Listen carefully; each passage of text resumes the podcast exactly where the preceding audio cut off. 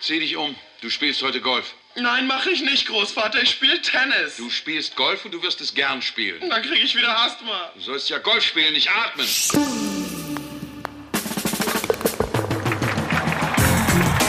Tea Time, der Golf-Podcast. Mit Jens Zielinski und Golfprofi Florian Fritsch. Folge 41 und es ist ein historischer Moment. Oh ja. Wir sind an einem Ort, der in 40 Folgen Tea Time gefühlt schon 50 Mal vorgekommen ist oder vielleicht auch 70 Mal vorgekommen ist. Wir sind an einem Ort, den viele Tea Time-Hörer kennen, ohne dass sie jemals hier gewesen sind. Und auch für mich ist es eine Premiere. Das Blöde ist, es ist strömender Regen, dennoch sitzen wir innen mit dem Blick nach außen auf die Perle Des Odenwalds. des Odenwalds im Golfclub Heidelberg Lobenfeld.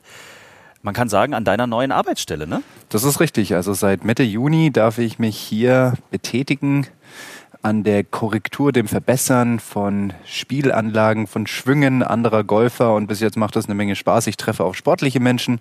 Das ist auch genau das, was für mich eigentlich sehr spannend ist, dass ich mit Ambitionierten arbeite. Und ähm, da treffe ich bis jetzt auf sehr viel Gegenliebe und auch sehr viel Motivation.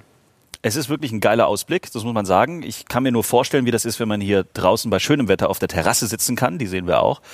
Ein riesen tolles Gelände, äh, kommen wir aber später nochmal genauer dazu. Wir sitzen drin, wir sitzen nicht irgendwie in Flo's Büro, aus dem wir quasi letztes Mal gesendet haben, also er zumindest.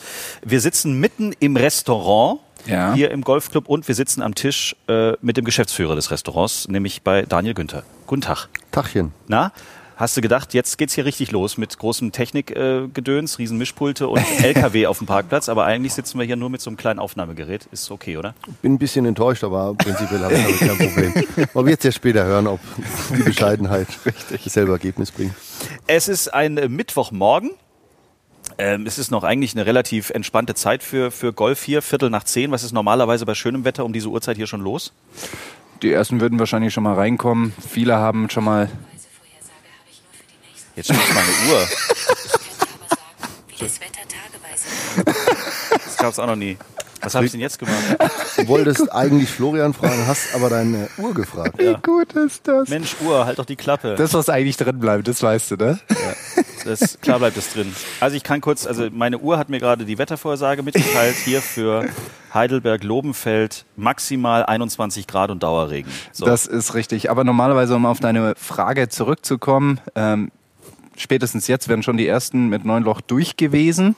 Absolut. Und da kann ich mir vorstellen, dass schon mal jemand hier reinkommt, um nach einem dritten, vierten Kaffee des Morgens, des Vormittags oder auch einer frisch gebackenen Breze, wie ich sie gerade hatte, zu fragen, oder? Wenn noch eine übrig bleibt nach, nach deinem Brezelhunger, Florian, natürlich. Also ist tatsächlich so, dass wir um 10 Uhr öffnen und ich sag mal, die erste Stunde, die ist ähm, für uns in der Gastronomie ein bisschen zum Aufwachen vorbehalten. Also da passiert noch nicht so viel. Es gibt viele Verrückte, die im Sommer morgens um 5 hier rausgehen. Von denen sehen wir nahezu nichts, weil die sind schon wieder weg, wenn wir erst kommen. Wir sind als Gastronom eh ein bisschen eher Langschläfer, sag ich mal. Und da tut es ganz gut, dass die erste Stunde noch nicht so viel los ist. Da sind wir mehr mit Eindecken, Vorbereiten etc. Äh, beschäftigt. Aber ab 11 geht's eigentlich direkt los mit Kaffee, Brezel, Kuchen etc. Und um, ab 12 pünktlich zur Mittagszeit wird dann auch schon fleißig gegessen. Bei schönem Wetter. Jetzt haben wir nicht so schönes Wetter, jetzt sitzen wir hier ganz entspannt bei einer Brezel und einem Cappuccino und können uns auch Zeit lassen. Das ist doch schön. Das ist richtiges Podcast-Wetter, kann man eigentlich sagen. Ist eigentlich echt super, ne? Also Perfekt für heute, für uns. Genau, würde ich auch sagen. Also ich habe jetzt erstmal nicht so viel zu tun, obwohl ich natürlich auch gerne rausgehen würde, um selber zu spielen. Das, da nehme ich mir auch immer ein bisschen Zeit raus. Aktuell funktioniert es auch ganz ordentlich. Und ich muss ehrlich gestehen, und da werden wir dann später nochmal drauf zu sprechen kommen, auf das aktuelle Turniergeschehen, dass ich doch hier und da mal mit so einem kleinen weinenden Auge darüber gucke und denke, boah, da würde ich eigentlich auch nochmal ganz gerne spielen. Ja, das kann ich mir vorstellen. In Österreich wird gerade gespielt. Oh, äh, wir dürfen nicht mehr Österreichisch versuchen zu sprechen. Nein. Wir haben viele Mails bekommen nach der letzten Folge. Wir sollen das bitte den Österreichern überlassen. Genau, richtig. Das, ähm, wir haben ungefähr sieben Mails von denen bekommen. Das war eigentlich dann auch die komplette Bevölkerung Österreichs, oder? Das war siebenmal der gleiche Wiener, glaube ich, der geschrieben hat. Ich habe keine Ahnung, aber äh, äh, Daniel, du warst auch mal eine Zeit lang in Österreich, ne? Gebitte, ihr war in Wien. Du warst in Wien. Eh, Das heißt, du kannst das. Du darfst als einziger von uns dreien jetzt wahrscheinlich heute das. Äh, Das ist nicht korrekt. Also es wird sich äh, als für euch natürlich als nicht geschulte Wien-Sprechende ähm, gut authentisch an, aber der Wiener entlarvt mich natürlich sofort. okay. Wie lange bist du schon hier im Golfclub Heidelberg-Lobenfeld? Also das ist jetzt mein siebtes Jahr diese Saison. Ist mit Sicherheit auch die verrückteste Saison, wahrscheinlich das verflixte siebte, siebte Jahr. Corona, schlechtes Frühjahr etc., aber wir halten uns wacker und sieben Jahre hier an dem Ort hat man schon ein paar spannende Geschichten Ist- erleben dürfen. Golfgastronomie was komplett anderes als Absolut. ein Restaurant Also in der Stadt zu haben? Absolut. Also Golfgastronomie ist sehr speziell und das wusste ich auch tatsächlich schon vorher. Ich wollte nie eine Golfgastronomie machen, muss ich ganz ehrlich sagen. Ich weiß, dass das ein schwieriges Klientel ist. Auch äh, meine Freunde, Arbeitskollegen etc., die wissen wohl um den Ruf eines Golfers, der tatsächlich nicht so gut ist, obwohl es alles nette Leute und nette Menschen sind, mit denen man wunderbar am Tisch sitzen kann und was. Also es ist nicht aus persönlicher Sicht, sondern einfach, es ist einfach eine schwierige Sache. Wie ist er denn, der Golfer? Der, der gemeine? Golfer. Der gemeine Golfer. Der Erklär gemeine uns, Golfer. Erklär uns mal uns. Naja, also von Genau, der. wer bin ich? Wer bin ich? ähm, naja, die, sagen wir es mal so, die Leute, die außerhalb auf den Golfclub äh, schauen, ohne dass sie Golfer sind, der ähm, ansässige Dorfbewohner hier in Lobenfeld zum Beispiel, der sieht natürlich ein Klientel, was sehr viel Geld vielleicht hat, tut es mit Reichtum verbinden, mit ähm, sehr opulenten Lebensstil und also wirklich sehr, sehr äh, Schubladendenken, sag ich mal. Und er denkt, ah ja gut, da brauche ich nicht hochgehen. Der Golfer geht hier raus und dann wird er sich fünf Gänge reinpfeifen, ein Filetsteak, den teuersten Wein etc. Aber so ist es halt eben gar nicht. Also es ist ganz anders, wie man sich das vorstellt letztendlich. Für den gemeinen Golfer, der sicherlich auch äh, gut betucht ist im Durchschnitt, ist es so, dass der hier an einer Sportstätte ist, seinem Hobby nachgeht und danach sich über eine Bratwurst deutlich äh, mehr freut wie über ein Rinderfilet. Und er geht hier nicht schick essen mit seiner Frau, der ist hier mit Jungs unterwegs, trinkt ein Gläsle Wein und mag eine ordinäre Bratwurst und eine Mettstulle essen. Und dann ist er auch wieder weg. Und das ist eben der Es Punkt. gibt Mettstulle bei dir? Ah, natürlich. Im Ernst? Das, hat, Das ist ja der Wahnsinn. das ist so eine Geschichte bei ich uns. ziehe hier mit- ein. Florians Mettigel, den er mittags um zwölf immer sich holt hier. Mm, Die 2-Kilo-Variante. Lecker. Das war, das war was. Schade, dass wir da nicht hin konnten, ne? Anfang des Jahres. Wir hatten das eigentlich geplant, dass wir dort nochmal hingehen in, in das Met-Restaurant in Italien, aber das ist ja leider aufgrund ähm, Corona flach Da hat gefallen. uns Corona einen Strich durch die Met gemacht. Das war echt schade. Aber wir das waren in einem Restaurant, wo es eigentlich nur Met gab. Es gab Met oder Met jetzt? Met. Ja. Es gab nur Met-Gerichte. Met, Met hatten die nicht. Die hatten tatsächlich, nee. Wir waren aber etwas überrascht. Wir haben es schon ein paar Mal erzählt, können wir kurz nochmal zusammenfassen. Wir waren in der Toskana. Nee, wir waren nicht in der Toskana, wir waren im Himmel. Ähm, Piemont? Piemont, genau. Genau. Und haben äh, festgestellt, dass unser Restaurant im Golfclub, wo wir auch übernachtet haben, blöderweise Ruhetag hatte und sind Ja. dann ins Dorf nebenan gefahren. Und dort gab es dann auch ein Restaurant. Da musste man aber komischerweise klingeln. Genau. Man Dann- konnte nicht einfach reingehen. Man musste klingeln und musste reingelassen werden. Ja. Und es gab keine Gäste, außer dann uns beide. Und auf der Karte gab es fünf Gerichte. Met mit Zwiebeln, Zwiebeln, Met, Met mit Brot. Gemüse, Met mit, Mit Brot, Brot, Met, keine Ahnung. Als Fünfgang dann ausgewählt direkt. genau. Zum Nachtisch gab es Met. Met. Ja. Tirami Met. Tiramisu mit Tirami Met. Ja, genau. Ja, aber das finde ich cool. Okay, also das, das, das heißt aber tatsächlich, ähm, weil es ja auch viele ähm, Nicht-Golfer wirklich so denken, auf deiner Speisekarte hier ist jetzt nicht das Fünfgang-Menü mit dem schönen großen Hummer zur Hauptspeise und äh, Absolut nicht. Also wir sind ein ganz normales, bodenständiges Restaurant, wo halt äh, Golf, sagen wir zu 90 Prozent golfende Menschen bedient. Hm, ob sie jetzt wirklich Golfer sind oder es nur vorgeben und es nicht können, ist was anderes. Florian, was dir deine, nee, was dir dein Job sichert, mein Ja, Freund, was ja absolut.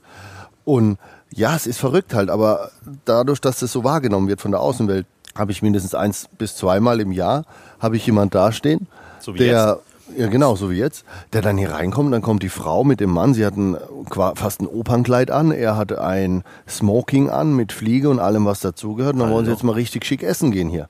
Genau, und Oder das ist ja eigentlich das Schwierige. Du musst ja beide Welten Genau. bedienen. Sind dann völlig enttäuscht, dass sie Bratwurst auf der Karte finden. Wenn ich aber ein Rinderfilet auf die Karte schreibe und ein abgefahrenes, opulentes Viergangmenü, na dann schmeiße ich das einmal die Woche weg. Ja. Weil der gemeine Golfer, der kommt nach der Runde, geht sich vielleicht gar nicht mal duschen, was ja völlig in Ordnung ist. Setzt sich gemütlich mit seinen Jungs auf die Terrasse, lässt den Abend ausklingen und ist weg. Ja. Aber hattest du auch mal die Situation, dass sich jetzt mal einer, ich sag's jetzt wirklich etwas aggressiv, sich aus dem Dorf oder aus der Stadt rausgetraut hat zu dir? Absolut, ja. Vielleicht mit dem Gedanken, aha, da gehen es die Schönen und Reichen essen und dann völlig erstaunt und vielleicht auch positiv erstaunt war, dass es eben die Bratwurst hier gab und seitdem ist er Stammgast, auch wenn er nicht Golf spielt. Absolut, das haben wir natürlich auch. Das haben wir sehr aggressiv beworben am Anfang. Wir wollten sehr auf, äh, sage ich mal, die Leute außerhalb des Golfclubs, weil eine Golfsaison dauert, wenn sie gut läuft, Florian, wie lang? Spielst du Golf neun Monate, dann ist aber schon Maximal, sehr, aber sehr, das ist sehr schon- positiv ja. gedacht. Also wahrscheinlich verdienst du dein Geld in sechs Monaten, wenn es gut läuft. Und um die äh, Saisonübergänge zu überbrücken, haben wir natürlich da starke Werbung gemacht und wollten halt die Chance auch aufgreifen, die Leute von außerhalb hier reinholen. Weil wie gesagt, der Golfer, das ist seine Sportstätte, das ist dem sein Vereinsheim, wie vom Fußballer. Der geht da mit seiner Perle auch nicht in sein Vereinsheim und trinkt einen Stiefel Spezi, wenn er frei hat. Essen gehen die woanders. Ja. Und hier kommen sie her und wollen einfach in einem schönen Ambiente mit was Guten, traditionell gekochten den Abend ausklingen lassen letztendlich. Ja. Was ich spannend bei Daniel fand, ähm, ich habe ja öfters mal Broschüren zugeschickt bekommen oder auch gesehen, wenn er auf Facebook mit seinem Restaurant Essence die einzelnen Aktionen, die er fürs Jahr vorhat, bewirbt, ähm, wie vielfältig das Ganze ist. Also das, da scheint ja echt eine mindestens ein, zwei Themenwochen pro Monat irgendwie drin zu sein. Da gibt es mal die Burgerwoche, da gibt es die Tapaswoche. Dann habt ihr auch sowas wie, wie diese Küchenparty, ja, wo man da Das war reingeht. eben genau der Gedanke halt, um diese Saisonlöcher zu überbrücken. Und das wird von nicht golfenden Menschen sehr gut angenommen. Ja. Also wenn man einen Tapasabend hat, wenn man einen Italienabend hat, also wenn man das ganz äh, Stereotyp auf Länder runtermünzt, da gibt's Pasta, Italien, fertig. Oder Tap also das funktioniert wunderbar. Die Leute können sich was drunter vorstellen. Und was halt ganz wichtig ist, was ich gelernt habe, ist, dass man nach außen hin einen guten Preis kommuniziert, sag ich mal. Weil man diese Zweifel, diese Hemmschwelle, also dieses unsichtbare Tor, was vor unseren Türen ist, wenn man auf unserem Parkplatz fährt, das einfach äh, überschreiten kann, ist, wenn man da ganz klar sagt, das kostet 30 Euro, dafür bin ich satt. So, also Buffets, All-You-Can-Eat-Dinger, die laufen wie geschnitten Brot letztendlich. Ja. Und beim anderen ist die Hemmschwelle zu hoch einfach.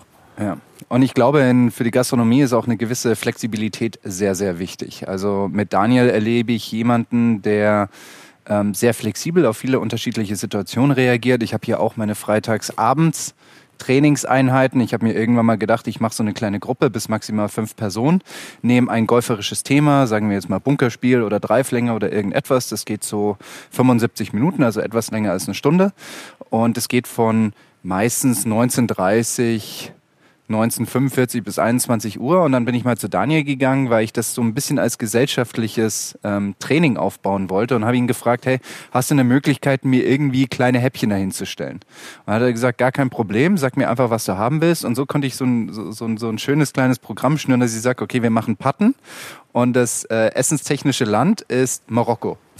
So, und dann geht er halt hinten rein und spricht mit seinem Küchenchef und sagt halt einfach, du pass auf, wir haben das Land Marokko, bastel halt irgendetwas Ja, zusammen. ja. Und bis jetzt war das ein voller Erfolg. Also es war echt klasse. Aber damit ich sowas überhaupt machen kann, brauche ich eine Gastronomie, die A dafür offen ist und B auch die Leute dazu hat, sowas umzusetzen. Und das finde ich hier vor. Und gerade diese Flexibilität war, und das wird jetzt auch noch ein Thema sein, worüber ich gerne sprechen würde, ist in der Corona-Zeit extrem wichtig. Daniel hat jetzt kein Restaurant, das irgendwo in einer Stadt drinnen ist, wo man mal eben to-go-mäßig vorbeigehen kann. Also ich gehe da jetzt hin, hol mir, hol mir irgendwas und gehe wieder nach Hause, sondern Golfplätze liegen halt eher außerhalb. Das heißt, du hast einen deutlich größeren Aufwand und du brauchst auch deutlich, sag ich mal, mehr Leute, die sich mehr engagieren, um dieses To-Go-Konzept Konzept zu dieser Zeit wirklich äh, effektiv umzusetzen. Das war bestimmt keine einfache Zeit, oder Daniel? Das war eine sehr schwierige Zeit. Also egal mit wem ich drüber rede und ich meine, das ist das vorherrschende Thema in letzter Zeit. Mit jedem redet man über Corona, man kann es ja eigentlich fast nicht mehr hören. Ja. Aber man muss sich halt irgendwas einfallen lassen, um am Leben zu bleiben. Rückblickend muss ich sagen, lief das sehr gut bei uns eigentlich. Wir konnten das am Leben halten. Wir müssen jetzt gucken, dass wir weiterhin die Saison überleben. Aber ja, man hätte es ganz anders angreifen können, wenn man wüsste, okay, jetzt tue ich mal vier Wochen den Pauseknopf drücken und dann geht's einfach ganz normal weiter. Für so selbst, als Selbstständiger ist Ja. natürlich die Ungewissheit unglaublich schwierig. Und wir haben tatsächlich, tatsächlich eine Woche vorher schon zugemacht, bevor wir hätten schließen müssen, weil es einfach für uns nicht lohnenswert war von der Öffnungszeiten her. War ja schon ein bisschen eingeschränkt. Und das haben wir auch ganz bewusst gemacht. Weil dann sind wir nochmal gleich in die Werbung raus und wir waren wirklich hier auf dem Markt, wenn man das so sagen darf, in der Gegend die ersten, die sowas angeboten haben, mit mir kommen nach Hause und wir schließen nicht und wir machen es. Und es hat uns unglaublich geholfen. Also wir haben auch das ein bisschen anders gemacht. Wir haben jetzt keine warme Speise verkauft wie beim Pizzamann, dass da um sechs deine Pizza bestellst, hungrig zwei Stunden auf die wartest und dann kommt sie im besten Fall lauwarm an vielleicht. Wir haben die Sachen vorgegart, haben die in Vakuumbeutel verpackt. Ah, und dann konnte man Deutsche- sie selber zu Hause Genau. fertig kochen quasi. Das heißt, ich kann um drei mittags bei dir das vorbeibringen und du kannst es um 19 Uhr essen, wenn du möchtest, mit der Frau. Und das hat uns dann die Taktung auch ein bisschen einfacher gemacht, um unsere Routen zu planen etc. Unterm Strich war das sehr erfolgreich am Anfang, sagen wir mal, dafür, was wir erwartet hatten, was rumkam. Also bei weitem nicht so, wie wenn wir hier einen Golfbetrieb gehabt hätten. Aber es hat uns auf jeden Fall das Überleben erstmal gesichert. Und es lief ganz gut. Super abgeflacht ist es, als auf einmal jeder, jede Eckkneipe geliefert hat oder sich abholen konnte. Das hast du gemerkt. Ja. Und dann wurde das Wetter auch zum Ende hin deutlich besser. Dann war, wurde ja überall gegrillt, weil raus durften sie eh nicht. Ja. Aber es lief ganz gut. Und witzig war halt auch, also wir haben nicht nur die Leute bedient, die bei uns äh, essen gekommen sind, die uns unterstützen wollten oder die einfach nur Hunger hatten. Und so, da waren Leute, die haben schon lange das Bedürfnis gehabt, dass man da mittags vorbeifährt und denen vielleicht so eine Speise bringt. Also die Oma, die gar nicht mehr rausgeht oder die Homeoffice-Frau, die das tagtäglich hat, völlig losgelöst von Corona, hat man Leute dabei, die eigentlich nach diesem Service schon gegiert hatten, so ein Ja. bisschen. Das war ganz witzig zu erfahren in der Zeit eigentlich. Bietest du diesen Service quasi jetzt noch an? Also machst du noch so ein Tatsächlich paar nicht. Touren? Nee. Also ich, wir haben lange, lange drüber nachgedacht, wie, wo, was. Das Problem ist, da musst du einen abstellen und Personal ist ein sehr schwieriges Thema in einem Golfclub, weil wie gesagt, du hast eine kurze Zeit, wo du dein Geld machen musst. Kontinuierliche Qualität kannst du nur leisten, indem du Festangestellte hast und nicht nur super Aushilfen, die mal kommen, mal nicht kommen. Die Kontinuität steht und fällt mit deinen Mitarbeitern. Also das ist der wichtigste Punkt bei uns. Ist auch egal, ob der Wein von rechts, links, oben, unten eingeschenkt wird. Da muss ein nettes Kerlchen stehen, der dich kennt vielleicht und dann läuft das von alleine. Und da jetzt dann nochmal einen einzustellen, blind, den ich dann zwölf Monate letztendlich bezahlen muss, ist schwierige Sache halt. Und wenn es halt bei uns brennt, dann hier den Golfern zu sagen, jetzt wartest du mal auf deinen Schnitzel noch deutlich länger, weil die Alina jetzt mal kurz in ihr Auto sitzt und nach Neckargemünd fährt, weil der Schwiegerpapa von Florian eine Maultasche möchte.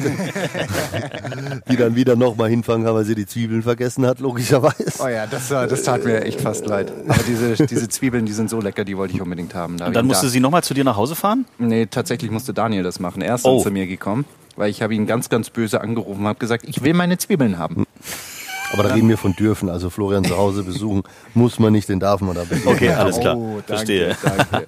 Das heißt aber, also äh, Flo hat kreative Ideen als, als Pro hier. Absolut. Du bist als kreativer Gastronom auch immer in einer gewissen äh, Bewegung, sage ich jetzt mal. Es gibt ja aber auch, also auch in anderen Golfclubs, wenn man sich da mit den Mitgliedern unterhält, da hat man das Gefühl, jedes Jahr gibt es einen neuen Gastronom.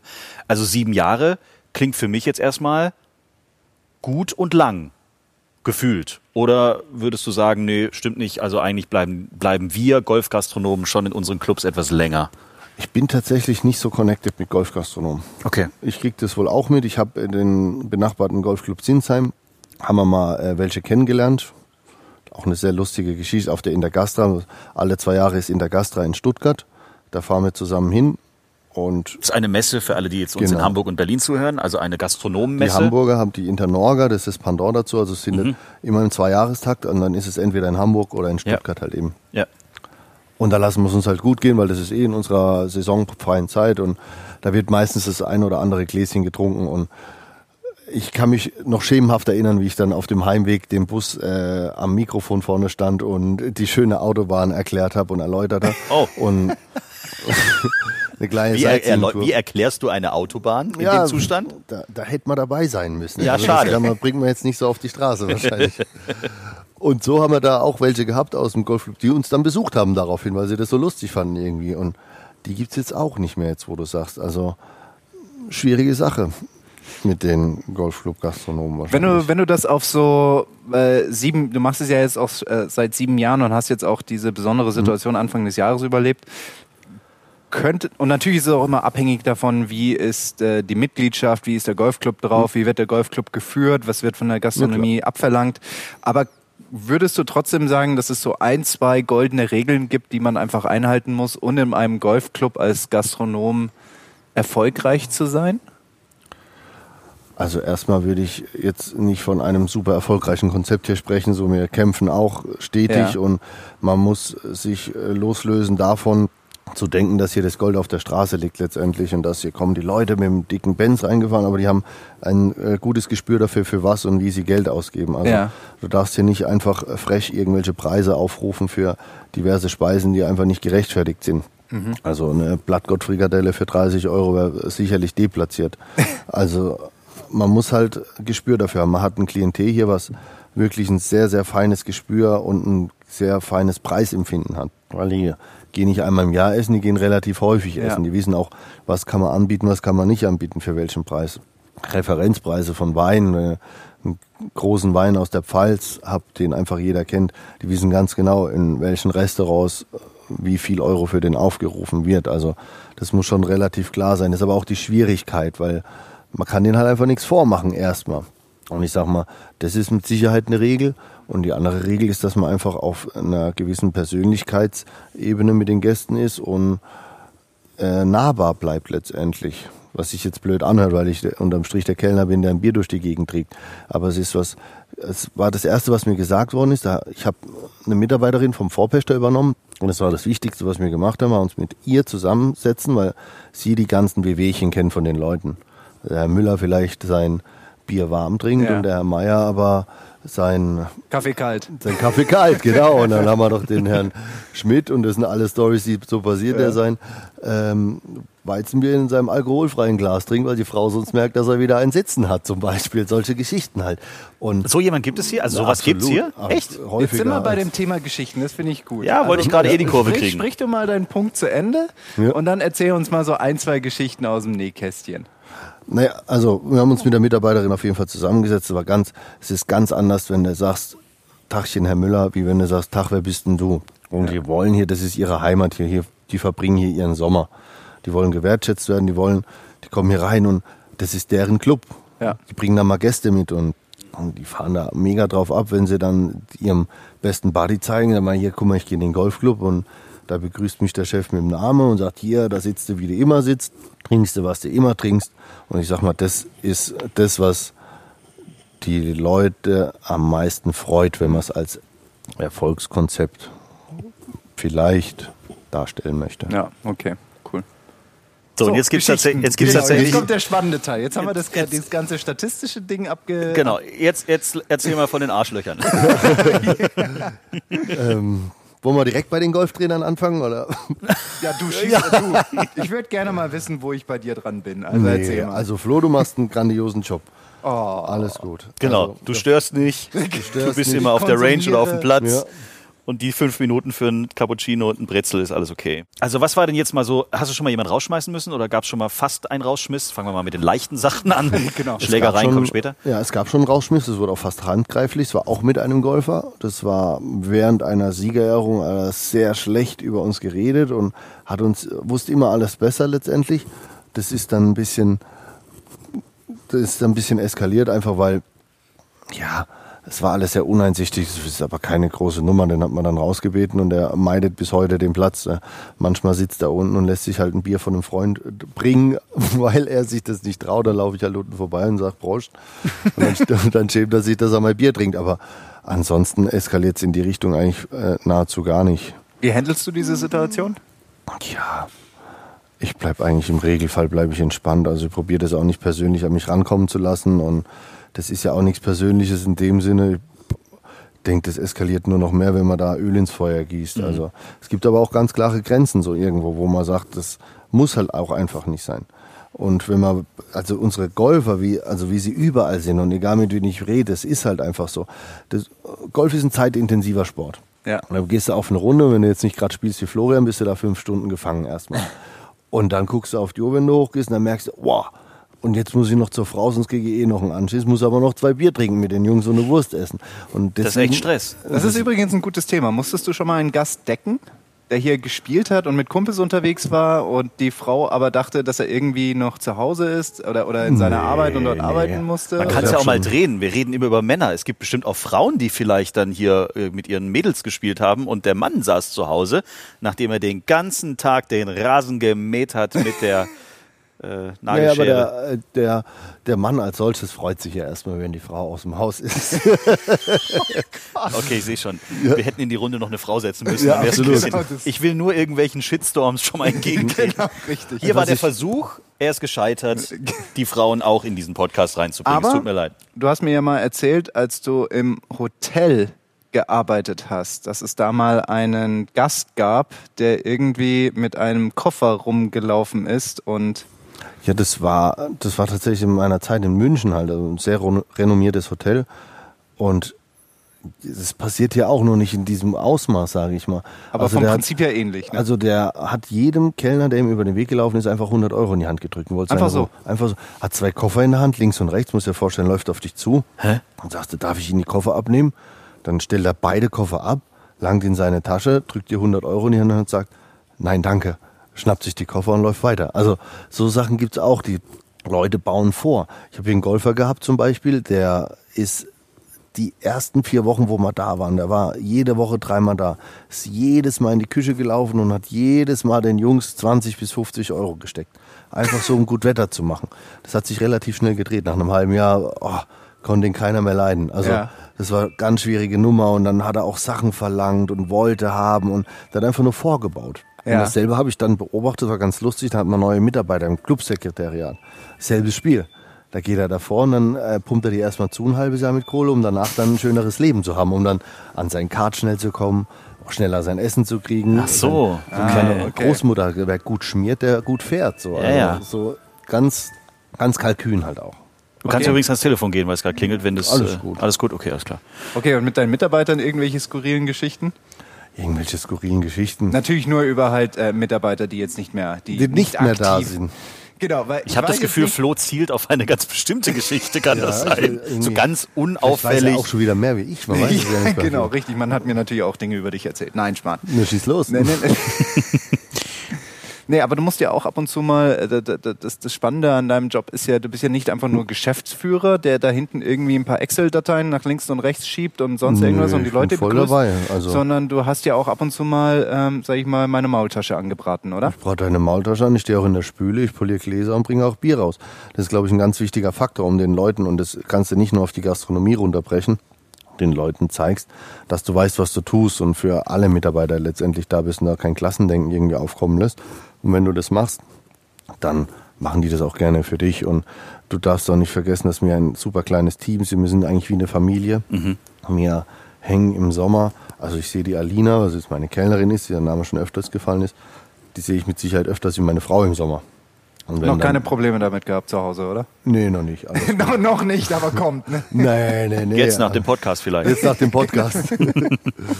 Und da ist dann auch gut, wenn die, wenn die Winterpause kommt. Und wir machen dann auch zu Januar, Februar. Und dann ist es für alle in Ordnung, wenn man die ganzen Gesichter hier erstmal nicht sieht. Und ich glaube, das ist eine ganz wichtige Sache. Also ich weiß nicht, ob ich das sieben Jahre durchgehalten hätte, wenn ich die ganzen Gäste, Mitarbeiter etc., wenn ich da nicht mal, mal einen Monat Abstand habe. Also andere Leute haben dann mal Urlaub, zwei, drei Wochen, aber du bist hier sechs Tage die Woche. Du, Ja. oh, du weißt halt einfach, dass der Herr Meier sein Bierchen in einem alkoholfreien Glas braucht. Und ja, das ist dann schon anstrengend. Also Das finde ich eine geile Geschichte, das habe ich noch nie gehört. Du haust ja dann vier, in Anführungszeichen, alkoholfreie absolut. Weizen rein, bist voll wie ein Eimer, aber die Frau kapiert's nicht, dann hat die aber auch ein Problem. Also, ich habe mir schon ganz oft die Frage gestellt, was mache ich, wenn der gegen den Baum fährt hier runter? ja. Dann sagt sie, du warst besoffen, der Daniel hat das falsche Bier eingeschenkt. Sag ich, ah, ah, ah. Dann sagt sie, aber der wird nichts mehr zu dem Thema sagen. Weißt du, also das ist ja auch, das ist jetzt schwierig, dass mir natürlich, wie viele Zuhörer habt ihr? Ich hoffe, dass da keiner da ist, aber Och, das ist du. ja, ei, sechs bis 700. Ja, so Ja, pro, pro Sekunde. Also so. Mein, Pro Bruder, Sekunde. mein Bruder hört sich den Podcast ab und zu mal an. Meine Mutter Ah, dein Bruder nicht, das, jetzt habe ich ja alles verraten. der hier auch golft. trinkt ja auch gern Bier, ja. Hört seine Frau auch zu? Das wäre wichtige Information. Ja, aber es ist schon krass. Ja klar, aber da hast du ja eigentlich, du spielst ja da ein Spiel mit. Also ich habe ähnliches mal mitbekommen, aber da habe ich es verstanden. Aber der fährt auch nicht selber. Mit einem Gastronom, mit einem äh, Festwirt auf dem Cannstatter Vasen. Dem habe ich mich mal da einen Abend unterhalten, wie das eigentlich so ist und so. Und der hat dann auch gesagt, so nach, nach zwei, drei Wochen, also es gibt ja das Frühlingsfest und es gibt das Volksfest. Danach gehe ich erstmal in die Alkoholkur, weil das hältst du als Gastwirt hier gar nicht aus. Äh, aber er hat natürlich auch als einziger, und das fand ich sehr interessant, er hat als einziger einen Maßkrug mit Deckel äh, und auch einen Krug, der nicht durchsichtig ist, wie die anderen Maßkrüge halt, also so ein Tonkrug quasi.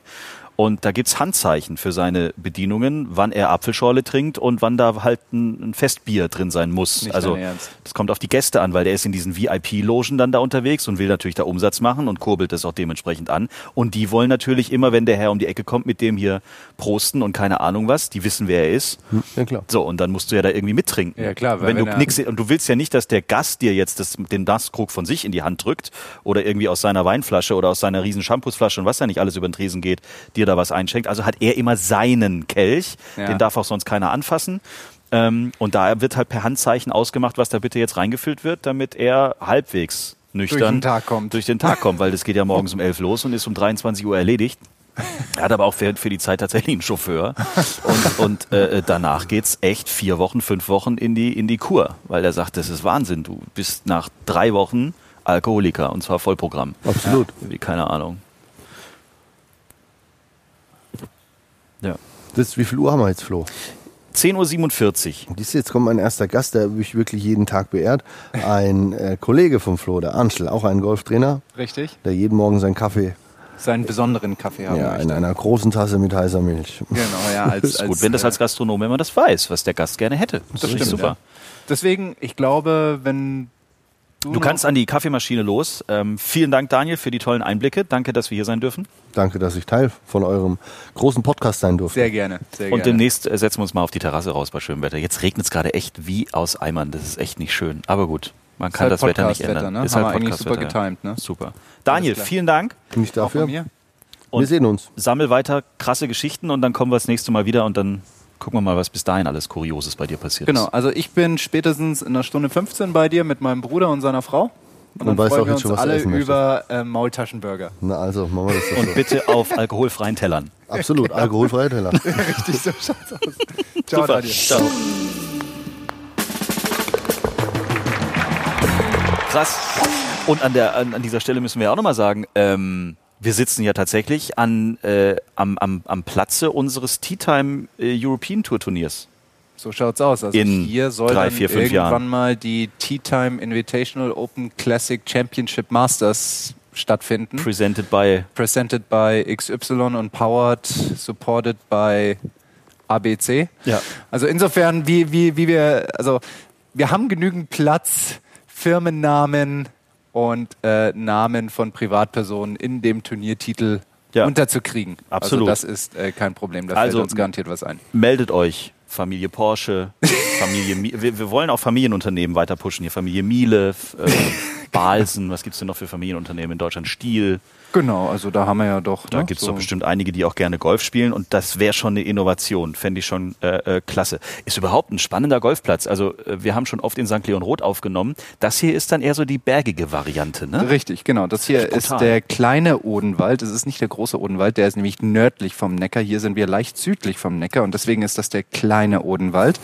Es ist wunderschön gelegen in einem kleinen Tal. Ab und zu mal, so wie es bei Tälern halt ist, geht's einen Berg hoch und dann auch wieder runter. Und so, so ja. schlängelt sich dieser Golfplatz da durch. Echt fantastisch. Ja, also er ist recht naturbelassen. Es gibt so gut wie gar keine Strommasten oder sonst irgendetwas.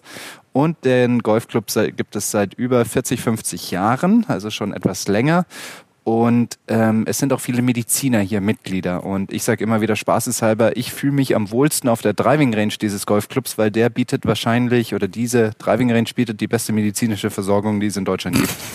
Also da muss man sich eigentlich recht wenig Sorgen Es machen. kann einem nichts passieren. Okay, dann äh, schwingen wir mal kurz unsere Gedanken in ein Land, wo es auch viele Berge gibt, nämlich nach Österreich. Da fand am letzten, äh, in der letzten Woche der Restart der European und der Challenge Tour statt. Und man muss festhalten, aus deutscher Sicht, nicht so unerfolgreich. Definitiv. Also es waren ein paar gute Ergebnisse dabei, manche von Anfang an, manche zwischendurch, so wie Bernd mit seiner 65. Das war echt krass. Der hat mal kurz aufs Gaspedal gedrückt an Tag zwei. Ja, dann ist Bob halt ein bisschen schneller gefahren. Ne? Ja. Grüße an dieser Stelle, also das ist hoffentlich klar. Also der, der darf heute Pause machen natürlich, weil äh, die sind mittlerweile schon weitergezogen in Österreich. Jetzt sind sie richtig in den Bergen. Wie heißt der Platz? Adamstal. Adamstal, genau. Richtig, da habe ich auch schon ein paar Mal gespielt und während dieser Runde, ich meine, du hast zwar gesagt, dass es hier hügelig ist, aber wenn du 450 Höhenmeter läufst im Rahmen von 18 Loch, dann weißt du wirklich, was hügelig ist. Okay, alles klar, ich verstanden. Das ist dort der Fall. Das qualifiziert sich fast schon für das Adjektiv bergig.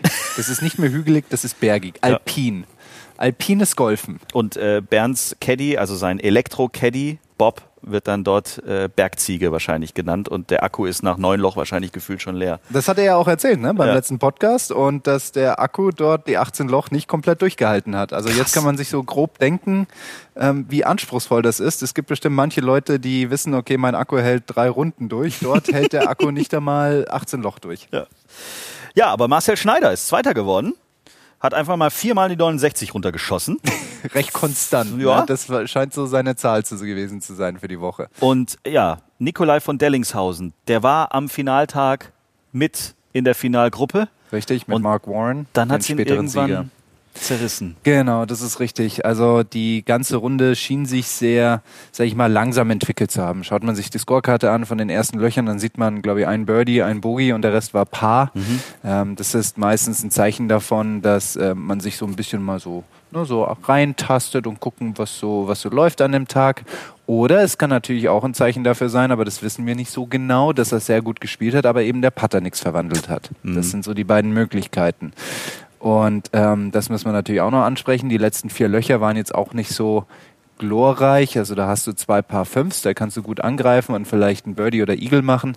In diese Richtung kann ich mir vorstellen, dass er gedacht hat, weil auf der European Tour, da spiele ich ja natürlich gegen Spieler, die selber Golf spielen können. Und da Ja. reicht es halt einfach nicht, wenn ich nur vier Pars mache. Das muss halt nach vorne gehen. Ja. Ne?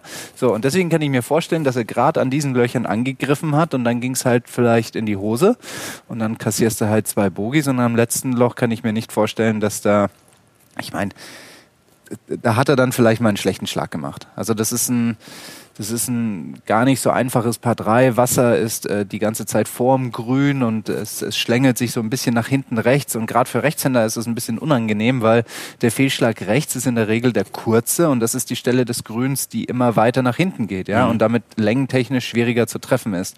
Und deswegen es braucht nur einen leichten dünnen nach rechts oder einen kleinen Hackentreffer oder einen Fehlschlag nach rechts und dann ist das Ding sofort im Wasser und gerade am Paar 3 ist es dann sehr schwer wieder auszugleichen, wenn man dann droppt und sage ich mal, den dritten Schlag immer noch aus 120 Metern hat und jetzt eigentlich nur noch Bogie retten kann. Ob das jetzt wirklich so passiert ist, das äh, weiß ich tatsächlich nicht. Ich weiß nicht, ob er ins Wasser gehauen hat, aber so ein paar drei mit Wasser für Rechtshänder in einer ungünstigen, in einem ungünstigen Design ist halt dann echt ein bisschen blöd. Und da wird dann wahrscheinlich ein entsprechender Fehlschlag passiert sein. Und so sieht es halt jetzt dann am Ende etwas doof aus, aber er ist ein Spieler, so wie ich ihn kenne, der sich entwickeln möchte, der prozessorientiert ist. Und ich kann mir vorstellen, dass er an der Stelle gesagt hat, so wie auch in den letzten Jahren, als er in ähnlichen Positionen war, ich will nach vorne spielen, ich will lernen, aktiv Turniere zu gewinnen, ich möchte nicht einfach nur rein, reinpaaren und gucken, was passiert, sondern ich will tatsächlich aggressiv sein, mich nicht von der Situation einnehmen lassen. Und jetzt hat er halt Lehrgeld, Lehrgeld gezahlt wird auch in die andere Richtung mal wieder passieren. Und unser äh, Stammgast, Co-Moderator äh, Bernd, 18. geworden, hat am letzten Tag nochmal sechs Plätze gut gemacht. Insgesamt minus sechs mit einer 74. Dann zweiter Tag haben wir gerade schon drüber gesprochen, Vollgas 65. dann hat es, glaube ich, am dritten Tag auch gekübelt und geregnet ohne Ende. Da Ja. war dann die 74 vielleicht auch dem Wetter ein bisschen geschuldet und am Finaltag dann nochmal eine 69.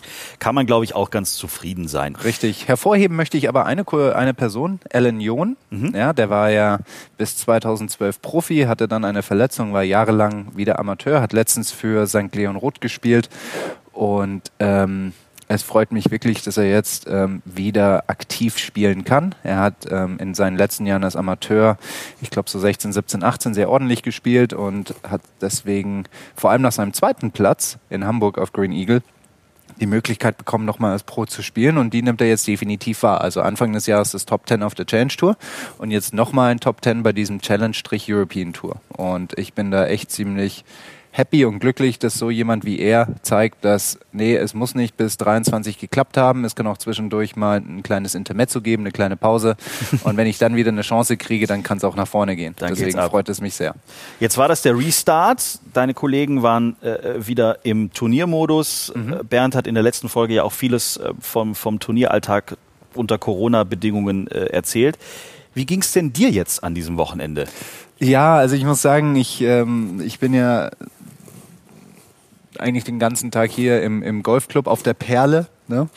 Und ähm, ich, Werbung. ich habe auch hier und da immer wieder Zeit, selber zu spielen und ähm, die nutze ich dann auch. Und aktuell läuft es echt gut. Und äh, wenn ich dann so sehe, dass all meine Freunde, Bekannte, Kollegen da spielen in Österreich auf einem Platz, wo ich auch schon 10.000 Mal gespielt habe und ein paar gute Erinnerungen habe und ich aktuell selber ganz gut spiele, dann schiele ich doch immer mal wieder mit so einer leichten halben Träne im Auge darüber und denke mir, boah, ich würde eigentlich auch ganz gerne. Ne? Aber es ist jetzt nun mal so, wie es ist. Ich habe eine Entscheidung getroffen, die möchte ich jetzt ähm, auf jeden Fall bis zum Ende meiner Ausbildung, Ende nächsten Jahres durchziehen. Und ähm, dann schauen wir mal, wie es danach weitergeht.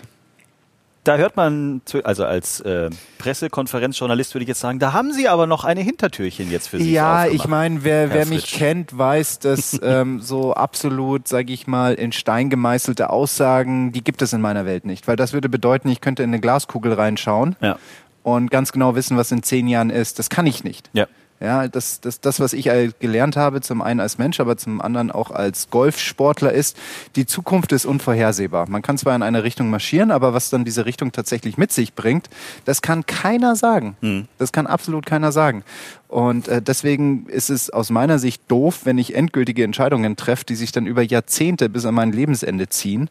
Und deswegen ähm, mache ich das nicht. Aber man muss jetzt diese, dieses Hintertürchen, das ich vermeintlich jetzt aufgemacht habe, auch so interpretieren. Ich spiele aktuell gut, habe erst vor kurzem aufgehört und erlebe jetzt mit, wie viele meiner Freunde auf einem Platz ein Turnier spielen, das ich schon sel selber seit Jahren gespielt habe. Dass, dass man da vielleicht ein bisschen als Mensch emotional wird Ja, ja und klar. deswegen so redet, ist, glaube ich, verständlich. Ohne dass es dann vielleicht in zwei, drei Monaten noch ähnlich so ist. Es ist halt einfach aktuell der Situation geschuldet, dass Ja. ich das vielleicht so formuliere. Wir haben viel Post bekommen, ich habe das vorhin ja schon angedeutet. Ähm, also, wir versprechen hier mit Hoch und Heilig, dass wir das mit dem österreichischen Slang, Lassen? na, ich würde sagen, wir versuchen es zu lassen. Zu reduzieren. Ja. Wir versuchen es zu reduzieren. Versprochen. Ich gucke mal eben, wer hier, äh, Johannes Pohl hat uns da auf Instagram geschrieben, überlasst das Österreichisch lieber den Österreichern. Okay. Was aber wirklich große Wellen schlägt, ist das Thema Hammergags. Das ist wirklich etwas, wo ich nicht gedacht habe, dass das so ähm, in Bewegung kommt. Wir haben sehr viele Vorschläge bekommen und da Bernd ja jetzt quasi beruflich leider heute nicht bei der Aufnahme teilnehmen kann, weil er im schönen Österreich, Entschuldigung, ähm, äh, versucht wieder ein äh, European Tour Turnier zu gewinnen. Ähm, würde ich sagen, nehmen wir mal die Gags, die uns zugeschickt worden, oder die besten Gags, die uns zugeschickt worden sind, mal hier rein. So, An unsere Hörer, die vermeintlich besten Gags hat Jens Zielinski ausgesucht. Insofern, ich hab, bin komplett unschuldig. ja, okay. Aber die sind wirklich alle okay. Also wir fangen mal mit dem äh, von Chris hier an. Moin, habe einen Hammergag für Bernd, kann er gerne verwenden. Machen wir jetzt anders. Wir verwenden den von dir, Chris, und äh, im Namen von Bernd. Äh, der Hammergag geht so: Warum ist es rechtlich verboten, dass Banknoten heiraten? Erzähl. Es wäre eine Scheinehe. Oh. Danke, Chris. Ich leg's mal zur Seite. So. Dann, äh, Johannes, von dem ich gerade schon erzählt habe, der uns verboten hat, weiterhin Österreichisch zu sprechen, äh, hat erstmal hier, äh, äh, nee, den ersten nehmen wir nicht, der ist zu, den dürfen wir erst nach 23 Uhr erzählen. äh,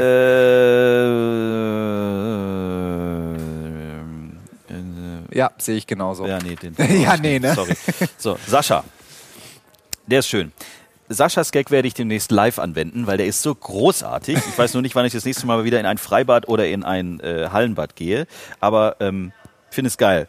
Man läuft quasi morgens am Bademeister vorbei Ja. und grüßt mit dem Satz, es wird ein chlorreicher Tag. Danke, Sascha. Der war großartig. Der ist für mich ganz, ganz vorne. Weil, ähm, ja, unglaublich. Sehr schön. Das waren für mich die Top-Highlight-Gags, die uns zugeschickt worden sind. Wenn ihr mehr Hammer-Gags für Bernd habt, her damit über unseren Instagram-Account könnt ihr uns erreichen. Folgt uns da bitte auch, da halten wir euch ständig auf dem Laufenden und ähm, freuen uns da über eure Post. Tea Time. Die Players Playlist.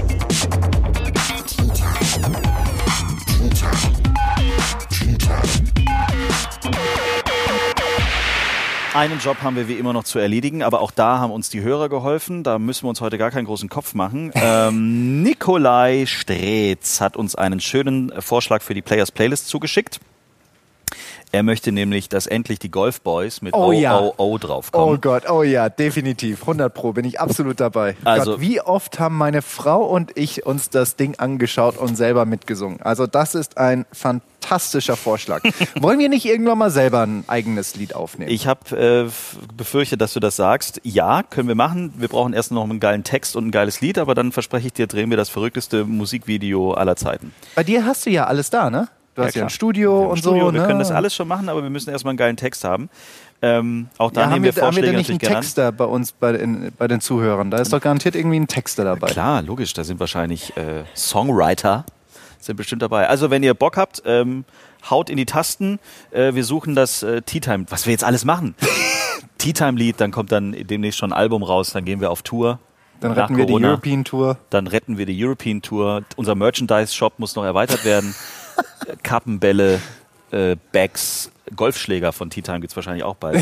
Also, die Golf Boys mit OOO, Vorschlag von Nikolai kommt drauf. Das ist für alle, die es nicht kennen, tatsächlich eine Gruppe bestehend aus Baba Watson, Ricky Fowler, ähm, Hunter Mayhem war, glaube ich, dabei. Genau. Und, Ben Crane. Ben Crane. Das genau. war der, der immer so diesen, diesen Bob-Helm auf hatte. Genau, da gibt's tatsächlich auch ein Musikvideo dazu.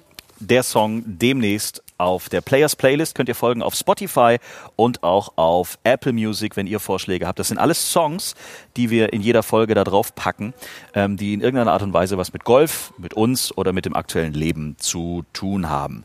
Wir sind nächste Woche wieder für euch da. Dann wahrscheinlich auch wieder mit Bernd, der sich dann aus UK wahrscheinlich Genau, melden der wird. UK-Swing geht nämlich jetzt bald los. Und da gibt's ja dann auch die Möglichkeit, zu den US Open zu kommen. Richtig. Ich glaube, die ersten zehn. Von der Rangliste, die über die ganzen UK-Swing-Turniere geführt wird, kriegen eine Einladung Zu den US Open. zu den US Open. Spannend. Da wird uns Bernd vielleicht nächste Woche dann noch ein bisschen mehr erzählen können, der ja da mittendrin ist im Geschehen. Das war's aus der Perle des Odenwalds, aus dem Golfclub Heidelberg-Lobenfeld bei strömendem Regen. Aber Leute, das ist wirklich ein Traum. Also wenn ihr mal in der Nähe von Heidelberg seid, guckt vorbei. Vielleicht eine Trainerstunde beim Flo noch buchen und dann Ins Restaurant zu Daniel. richtig und Restaurant dazwischen noch 18 Essence. Loch spielen. Restaurant Essence. Großartig. Bratwurst. Schon, gell? Ich kann die Maultaschen. Hier sehr empfehlen. Mit das Zwiebeln. Schon, mit Zwiebeln, ja. Das Ja. ist sehr wichtig. Ja, echt gemütlich. Toll hier. So, und der, der ähm, Patrick wird mich jetzt hassen, der Küchenchef da hinten drin, weil dieses Gericht steht eigentlich nicht auf der Karte, aber dieser, diese, dieser Laugenbrötchen-Maultaschen-Burger, der ist so gut. Und den gibt's nicht auf der Karte. Gibt's nicht auf der Karte. Den gibt's nur für dich. Den gibt's nur für mich. Okay. Aber wenn man ihn bestellt, kann man ihn kriegen, ja, und da wird Patrick mich hassen, wenn jetzt dann einige Leute hierher kommen und sagen, ich hätte gerne einen Maultaschenburger. Okay, Leute, also wenn ihr hier seid, bestellt den Maultaschenburger, macht ein Bild, postet es auf eurem Instagram-Account, vertaggt uns, dann freuen wir uns. Das gilt übrigens auch für unseren tollen Filter, den ihr auf unserer Seite auf Instagram findet. Dann könnt ihr nämlich in euer Handy gucken und das Handy sagt euch, wo der Ball nach dem Abschlag landen wird. Ganz verrückte Geschichte. Manchmal kommt raus das Grün, manchmal kommt auch raus, äh, heute lieber nicht golfen, sondern eine neue Folge Tea Time hören. Probiert's aus auf unserem Instagram-Kanal. Mein Gott, wir haben schon wieder fast eine Stunde gelabert. Wunderbar. Bis zum nächsten Mal, passt auf euch auf. Flo, das war toll hier bei dir an deinem neuen Arbeitsplatz. Können wir öfters machen. Jetzt muss ich aber mal zu deinem Arbeitsplatz kommen. Spätestens dann, wenn wir unser Golflied aufnehmen. Spätestens dann. Dann räume ich vorher nochmal auf, wisch nochmal für euch durch, aber können wir machen. Super. Guti. Freue mich. Vielen Bis Dank bald. jetzt für deine Zeit. Bis dann. Ciao. Servus. Schreibt uns, liked uns. t-time.golf